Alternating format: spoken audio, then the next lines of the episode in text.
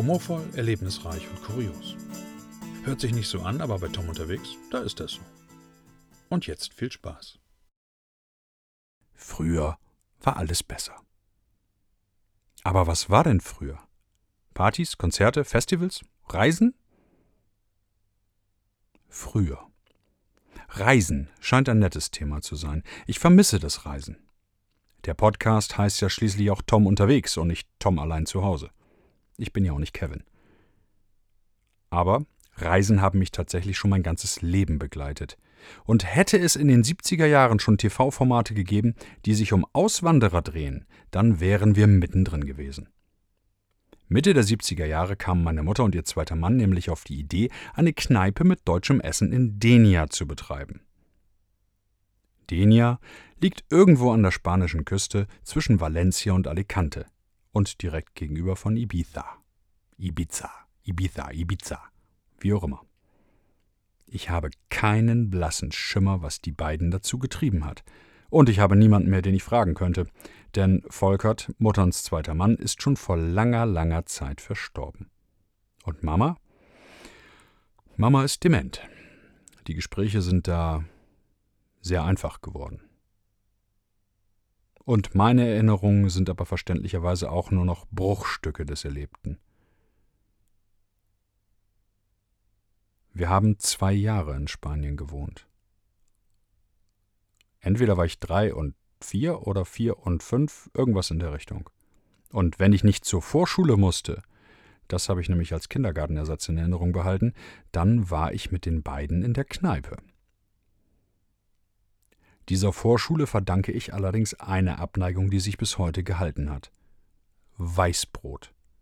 Dick, mit Butter beschmiert und dann Nutella on top. Allein bei dem Gedanken daran stellen sich mir die Nackenhaare auf. Widerlich. Weißbrot ist okay. Butter ist okay. Und Nutella ist auch okay. Aber nicht die Kombination. Waldbrände. Waldbrände gab es auch schon damals immer wieder. Für uns Kinder waren sie aber eher Abenteuer als reale Gefahr. Oliver, die Blödbirne, hat mir allerdings mal einen brennenden Ast in die Kniekehlen gekloppt. Da hatte ich dann ein paar Tage was von. Bei unserem Nachbarn, der eine Art Gemischtwarenladen neben der Kneipe hatte, habe ich im Garten Gemüse geklaut und vorne an der Straße verkauft. So hat es mir zumindest meine Mutter erzählt. Und der Nachbar wusste, dass er sein eigenes Gemüse kauft, und er hat das Spiel mitgespielt. Als es für uns nach knapp zwei Jahren wieder in Richtung Deutschland ging, durfte ich mir in seinem Laden etwas aussuchen. Und ich habe mich völlig fasziniert für Boxhandschuhe entschieden. Warum auch immer. Er hat mir allerdings auch eine Standpauke gehalten. Sollte ich nämlich jemals wieder etwas stehlen, würde er es erfahren, und dann würde er nach Deutschland kommen und ich müsste ihm die Boxhandschuhe zurückgeben. Was soll ich sagen? Ich habe ihm geglaubt. Fahrzeuge haben auch irgendwie eine Bedeutung für mich, wenn ich an Spanien denke. Wir hatten einen weißen Renault 4, dieses urige Ding mit der Revolverschaltung und eine Vespa. Mit der Vespa bin ich mit Mama vom Haus aus bis zur Kneipe oder sonst wo gefahren. Sie sitzend und ich stand im Fußraum und musste quasi mitlenken, da es nichts zum Festhalten gab.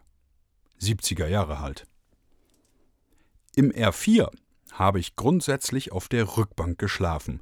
Wenn der Wagen gehalten hatte, war ich dann sofort wach und bin voller Tatendrang aus dem Auto gehüpft. Kindersicherungen an den Türen wären damals ziemlich geil gewesen.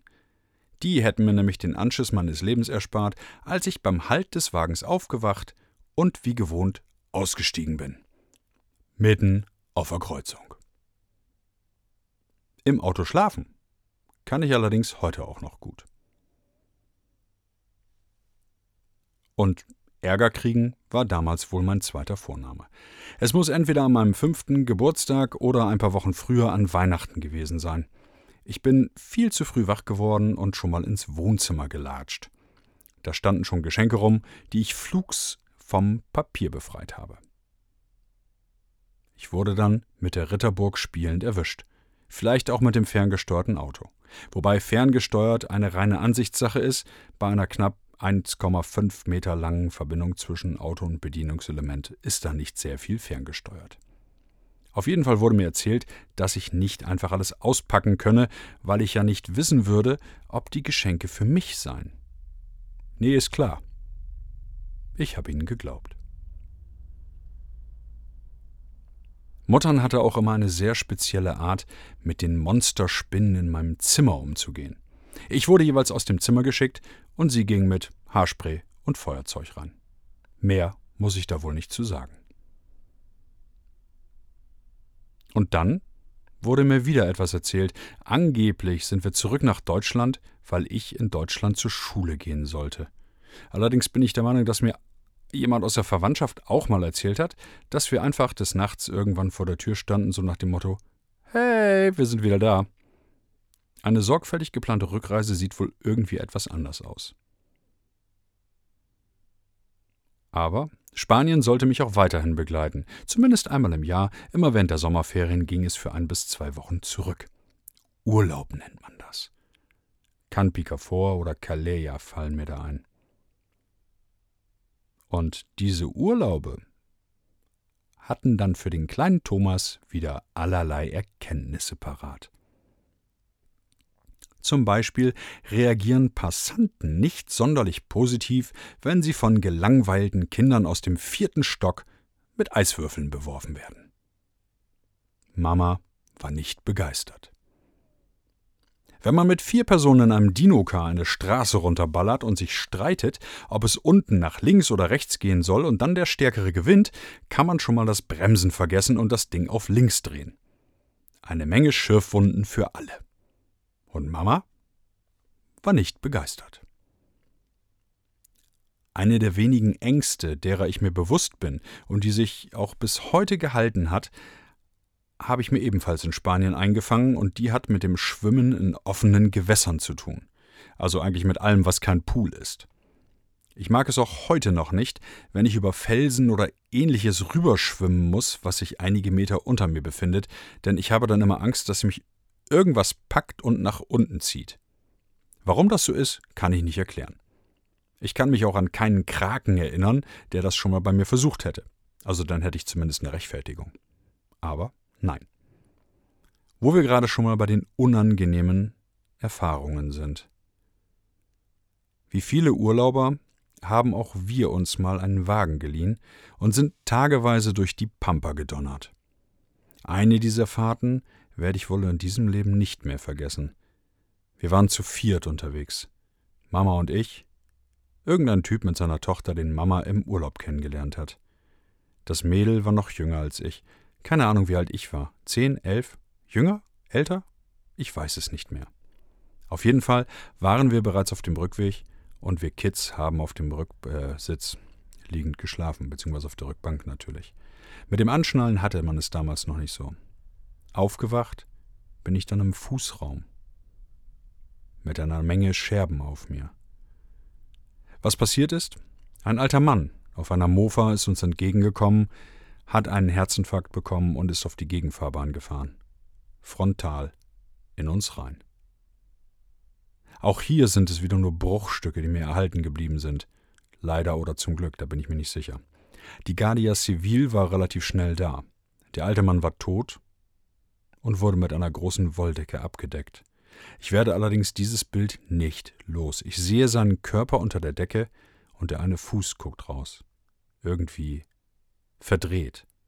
Jedenfalls nicht so, wie er eigentlich sein sollte. Das Mädchen und ich sitzen am Straßenrand. Sie weint, lehnt an mir.